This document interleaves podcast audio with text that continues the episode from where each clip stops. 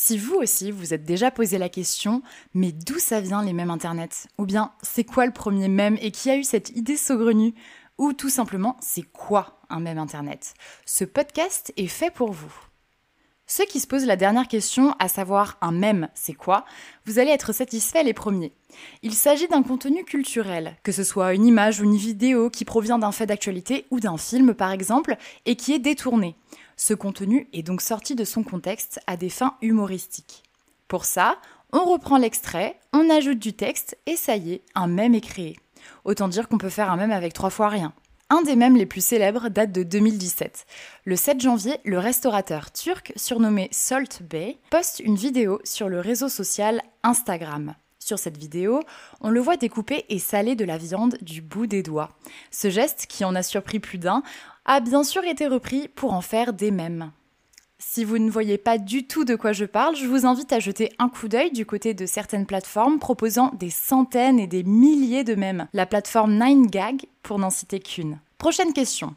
C'est quoi le premier mème? Eh bien pour cela, il faut remonter aux années 60. Le concept de mème ne s'appliquait pas à l'époque à la culture Internet. Cela va de soi. C'est le biologiste Dawkins qui a inventé ce mot dans un ouvrage publié en 1976. Ainsi, il voit dans le mème, je cite, une unité distincte de la pensée qui définirait une culture. En fait, il a introduit le concept par analogie aux gènes biologiques qui se répliquent et se diffusent. Souvent représenté par l'image du virus, il serait doté de la capacité de se reproduire lui-même, de se propager rapidement de cerveau en cerveau. Bref, vous l'aurez sans doute compris, le concept de même en tant que culture, à la manière dont Dawkins l'utilise, reste très marginal dans le domaine scientifique. Et pour cause, l'absence d'études de cas complètes l'empêche de dépasser la simple analogie. Même si la vite était dépassée sur le plan scientifique, il a été largement adopté dans l'univers du net au début des années 2000, avec bien sûr le développement du web. Le même Internet s'est appliqué en conservant l'idée générale du même de Dawkins. Il se propage comme un virus de cerveau en cerveau. Mais il faut dire qu'à l'époque, il était surtout partagé par la communauté geek, avec notamment le forum 4chan, mis en ligne en 2003 et peu accessible aux non-initiés. Ce n'est que plus tard, avec un web 2.0, plus démocratique donc, notamment grâce au développement des réseaux sociaux, que le même apparaît comme LE langage Internet. D'ailleurs, les Internet Memes ont fait leur entrée dans les dictionnaires anglo-saxons. Oxford Dictionary et Merriam-Webster le classent parmi les 10 mots marquants de l'année 2012. Mais alors, maintenant qu'on a vu ce que c'est, l'évolution du concept, on peut se demander mais à quoi servent-ils, bon sang? Sociologue et historien de l'art, le professeur à l'université Laval-Québec, Maxime Coulombe, s'est penché sur les mêmes à travers son ouvrage Le plaisir des images. Selon lui, un même Internet émergerait d'une volonté de proposer un contre-modèle. Il renverrait ainsi à une certaine sous-culture. En effet, les mêmes ne sont pas tous compris de la même façon. Il s'agirait alors, pour les adeptes, de communiquer avec un langage propre, dont le sens est souvent sous-entendu. Cette capacité à comprendre un même serait alors perçue comme une source de valorisation.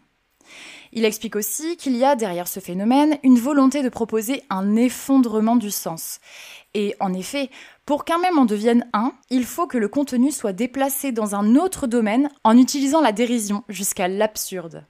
À travers cette approche d'apparence enfantine de déconstruction du message, le même peut être un langage complexe et singulier à la manière dont la caricature renvoie à un certain contexte et à une certaine culture, les mêmes représentent un système linguistique et graphique propre. Ainsi, des images sont réappropriées par les adeptes des Internet memes pour se déplacer d'un champ vers un autre. De cette manière, ils sont parvenus à montrer l'artificialité et l'absurdité de ces contenus d'origine. De ce fait, Maxime Coulomb considère cette capacité de renversement comme une force politique. Malgré ce décloisonnement des mêmes, à l'origine réservé à la communauté geek, on s'aperçoit que les messages véhiculés restent quand même difficilement accessibles à ceux qui ne sont pas familiers à la culture Internet. La plupart des mêmes, et surtout les plus récents, semblent constituer un autoportrait humoristique, parfois amer et inquiet, de cette culture et de ses adeptes. Ainsi, on peut trouver quelques mèmes qui manifestent une nostalgie de l'avant Internet. Tout incite à penser que leur diffusion, leur reprise et leur détournement manifestent une volonté de dédramatiser un mal souvent stigmatisé et dénoncé à tort et à travers par l'ancienne génération.